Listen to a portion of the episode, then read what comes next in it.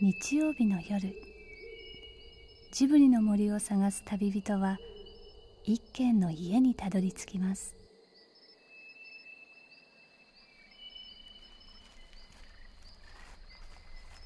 ジブリの森のラジオの川のほとり。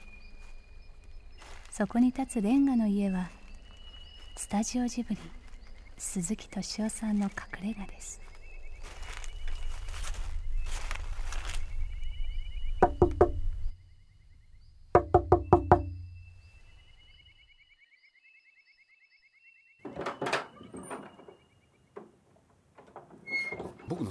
タイトル。まあこれ引っ込めますけどね。もう僕ねあのいい加減に作ったやつだからあのもういいんですけれど一応作ったんでぜひ。もったいないんで。はい。ねラジオを見てる聞いてる人には見えなくて本当。あ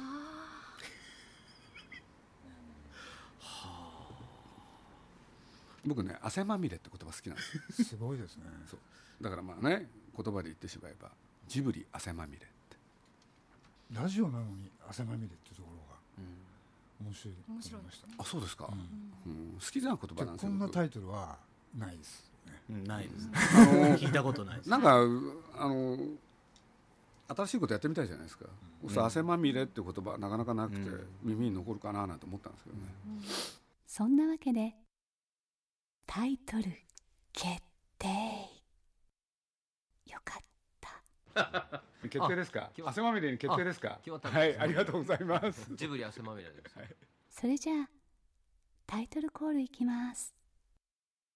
鈴木敏夫のジブリ汗まみれ。じゃあこんばんは。こんばんは。今度主題歌を歌ってもらいまして本当にありがとうございます。はい、ありがとうございます。本当大丈夫なんですか？ここあのどこで録音してるっていうのは分かってるんですか？聞いてる方。いやいや素晴らしい場所ですよね素晴らしいですよね。空間が。ありがとうございます。あの少年の頃の夢に描いたこう大人の隠れ家っていう、ぴったりですよね。だからまああの映画の時ってまあスタッフが多いんでねみんなでいろいろ相談しなきゃいけないことが多いんですけどそういう時になんていうのかな会議机でいくら相談したってなかなかねいいアイデアなんて出ないんで。でそういうことで言うと、まあ、ここは、まあ、僕が考えたのは部屋の周りをレンガにするっていうね。それでまあここはレンガ屋と呼んでるような次第なんですけれどね。まあ皆さん結構喜んでくれますね。ねおかげさまで。会社の帰りにみんなあの 関わってる人間家に帰りたがらない人たちが夜な夜なここにある食料ほとんど食い尽くして帰ってきますよね。自分で持ってきてじゃないなかなか持ってこないんですよこれが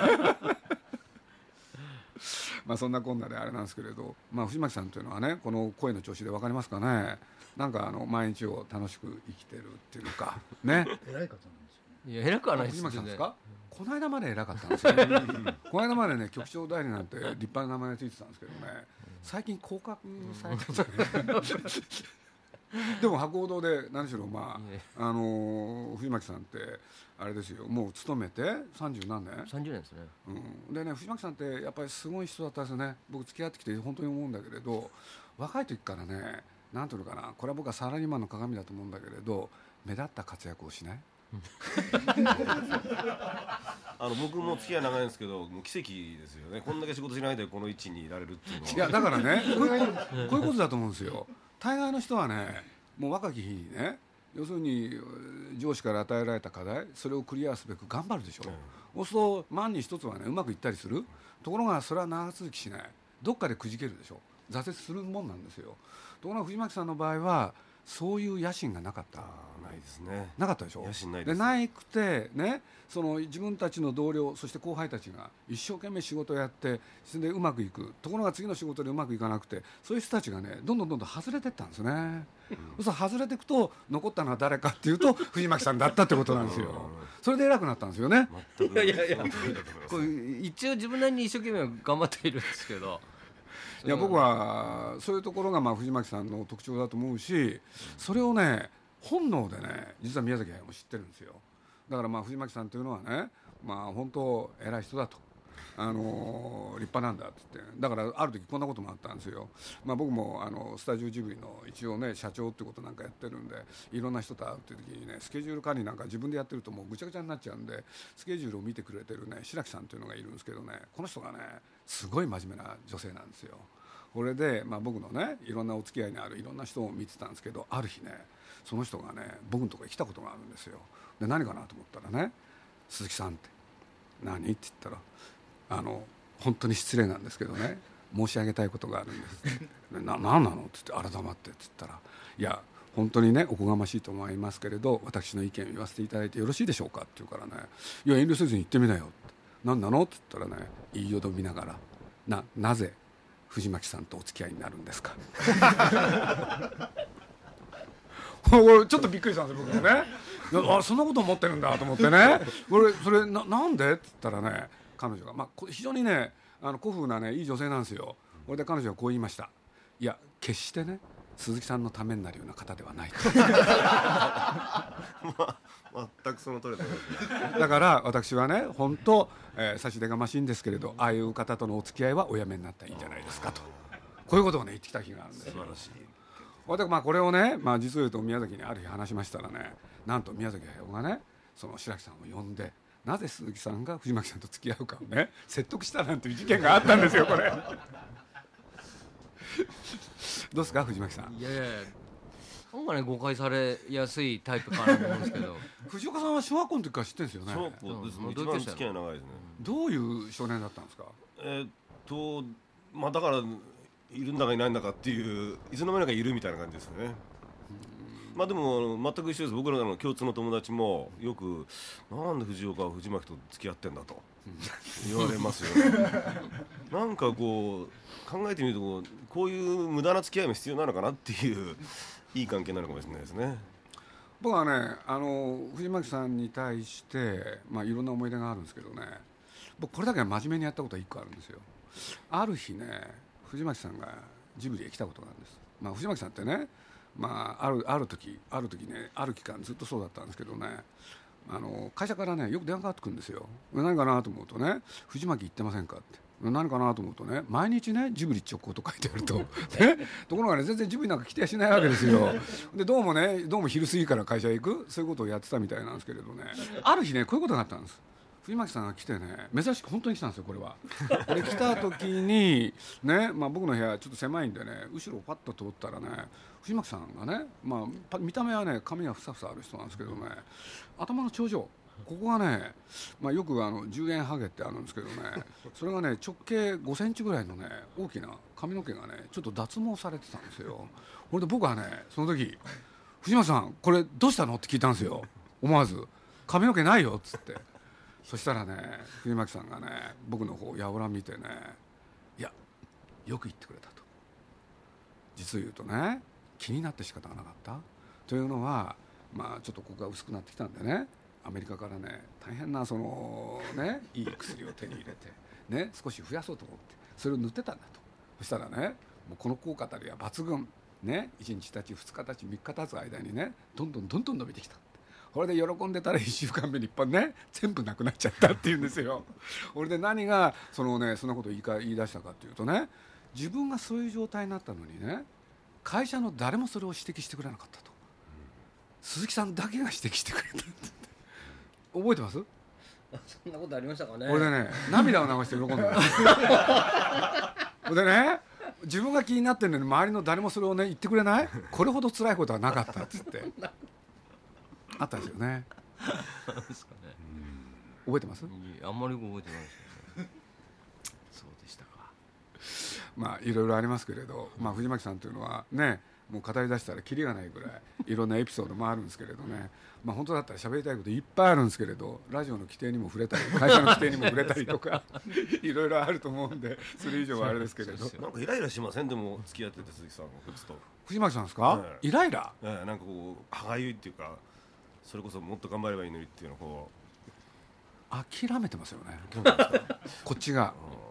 僕まだあもう付き合い長いんですけど、もう5回目ぐらいの絶好中なんですよ今。絶好してるんですか？本当にねやれって言ったことやんないんですよ。その曲でもこう覚えてこいって言ったら全然覚えてこないし。あのだからまあ代理店さんってね、え。僕らの仕事で言うとねタイアップ先をね見つけるっていう仕事があるんですよ、そしたらまあジブリの作品って電通さんと博音さんこれを交代にやってきたんですけどね。まあ電通さんの方はねいつもすぐ決まるんですよ。と ころがね博報堂は決まんないんですよねこれ。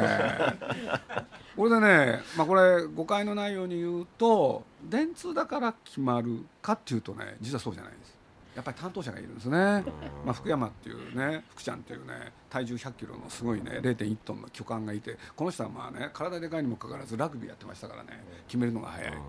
でじゃあ博報堂さんはなぜ決まらないか。これは藤巻さんなんですよね。ねまあもう忘れられないぐらいいろんなことありますね。まあ先ほども言いました。ね。あのある作品でね頑張ってやってた時にねやっぱりそのいろんな体制が整っていくのにね藤巻さんの時では決まんないんですよ。ね？藤巻さんを前にして言いましたね。一生に一回ぐらいね汗水垂らして真面目に人生と向き合ったらどうだ。それはもうぜひ僕も言いたいですね本当に、うん見たことないですよ、普通そう言われたらなんて言います？まあ、ショックでしょうね普通違いましたねうわそうかな？全然決まりはしないでしょ？俺で僕ある日ね藤巻さんのこと呼んだんです。ね？来てくれっつって。で何ですかって言うからね2人でねこっそり会ったんですよ。藤巻さん申し訳ないけどねタイアップ決まんないと。ね？だから俺質問最後の手段考えたっつって。で何ですかって言うからねあの出資は博報堂だけどね？タイアップは電通に頼みたいって。これでいいかなっつって。ね？普通なんて言います？まずいでしょう会社的に。よろしくお願いします プライドがないのか。これでねこれでね今の福ちゃん呼んでね今度3人で話したんですよ。そしたら藤巻さんがね「福ちゃん頼むね」でこっからなんですね藤巻さんって。ちょっと今思い出した話があるんですよ。藤巻さんにじゃあねなんでこの主題歌歌ってもらおうと思ったのか。これねまあ僕今突然思い出してあれなんですけれどきっかけがありましたね。そのきっかけっていうのはね皆さんがねずっと付き合ってきたからね、まあ、ジブリは大体半径3メートル以内を題材にして映画作るなんてことをこの前会に言ってきたんですけれど何もそんないい加減なことで決めたわけではないっていうことをちょっと強調してきたいからね。ちょっと長くなってるんですけれど要するに去年の春でしたっけ？ね。夏ですね。夏。要するに夏休みの宿題で藤巻さんの娘さん、えー当時彼女中は中学2年生要するに仕事をしてる人のところへ行って話を聞いてこいっていうのがあったんですね。これで実は、えー藤巻さんにね藤巻さんが要するに宮崎駿にね娘をその宿題をやらせたいんだけどど憧れの仕事。をあ憧れのうん仕事か。そうなんですねこれでね来た時があるんですよ。その時にね普段の藤巻さんとちょっと違ってたんですよ。お父さん。何かっていうとお父さん俺で普段はね要するに藤巻さんからそんなセリフを聞こうとは思わなかったっていうのが 宮崎駿の後の感想なんですけれど何しろ帰り際自分の娘に向かって人間努力が大事だよ。何笑いすぎだろ。これ今笑ってますけどね、まあ、お父さんというのは大概そういうこと言うもんですよね。でも宮崎駿にしたって僕にしたってあの藤巻さんがまさかそういうことを言うとは思わない？それを言ってのけたんですね。でその時のね言い方がその脳裏に残ったんですよ皆さんは。でこれがねその歌を歌う時に藤巻さんどうかってことにつながってたんですけどね。自分はどうなんだよって。いやいやいやいや。宮崎さんがすごいいい話をしてくれたんですよね、うん。あの本当にいい話を。30分の予定で時間もらったのに2時間ぐらい話していただいて。であのまあやっぱりあのいろんなこと努力ししなきゃならないっていう話をしてくれたんで俺もそれに尻馬に乗ってやっぱり人間努力が必要だろうという話を。まあ、参考までに言うと宮崎駿はこれもね若い人だと分かりにくいかもしれないけれど藤巻さんのことをね植木仁最後の弟子って言い方してるんですよ。そこの植木仁の最大の特徴ってのは何かって言ったらプライドも何もあったもんじゃないって。ね。彼が本当に大事にしてたものは何なのかってことなんですけどね藤巻さん最後にどうですか？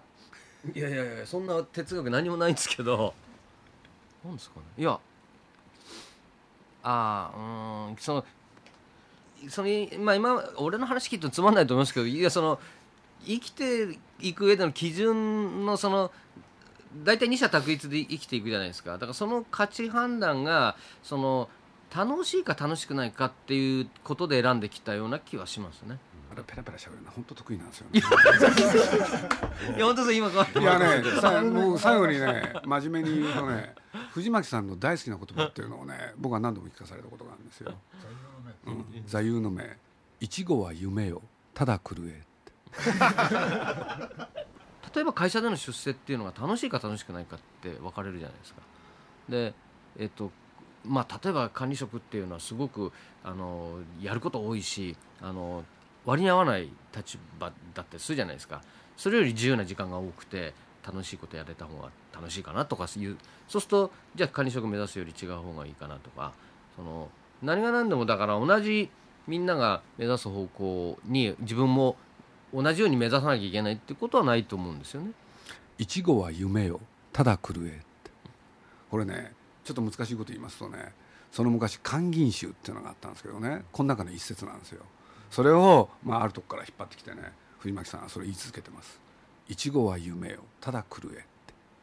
いちごって人生っていうことらしいんですね。いちご一会のいちごってね。ええ、そのまあ人生なんて夢みたいなもんなんだから、まあただ狂って生きたらいいんじゃないかって俺は解釈したんですけど、本当の解釈はよくわかんないんですけど。まあ周りはたまったもんじゃないねだから お前はそれでいいけど。あの藤岡さんについてもね一言。あのまあ8月の中旬ねみんなでこうやって顔を合わせたわけですけどね。実は宮崎駿はね藤岡さんに大変な親近感を抱いたんですよ。これで、まあ、宮崎駿という人はね、まあ、あの人を見て、ね、決める基準がね一つあるんですよ。いろいろあるんですけどそのうちの大事なもの一つ。夜寝る時すぐに寝られるかそれとも寝られないか。ねですぐ寝るやつは信用できないって言うんですよ。ね、これ当然宮崎駿がね寝つきが悪いってことなんですけれど藤岡さんを見てこの人は寝つきが悪いって言って それを見て撮ったんですね。これでね大変な親近感を持ってねその会った日以来ねあの人はどうなるんだろうってずっと心配してます。なんかいろいろアドバイスいただいたらしいんですけど散歩すると寝れるとか、ね、久石譲さんも不眠症で、まあ藤岡も不眠症でっていう。僕は寝るんですよ。本当に腹立つぐらい。あの僕のい住んでる家とスタジオまでは普段車で往復するんですけどね。僕必ずね1週間に2回は電車に乗ることにしてるんですよ。そうすると電車の中に乗ってるとねいろんなこと分かるんですね。そうすると最近だとすごい気になること。突然ね携帯を開ける人が減っちゃったんですよね。そうするとねなんでだろうって考えるのが好きなんですよ。だからほとんど趣味と言っていいんですね。本読本も増えた。ね。でも一番増えたのは寝てる人ですよ。口開けて。ね。ハンで押したようにみんながね携帯を開けなくなってるんですよ。そうどうしてだろうって。ほんでその答えをねいまだに見つかってないんですよ。でもそれを探りたいんですよね。藤巻さんの時代が来るみたいなことなんですよ。藤巻さんの時代は来るんですかね。村田秀夫がこの続きはまた来週。鈴木敏夫のジブリ汗まみれ。今夜の出演はスタジオジブリ鈴木敏夫。藤岡藤巻のお二人でした。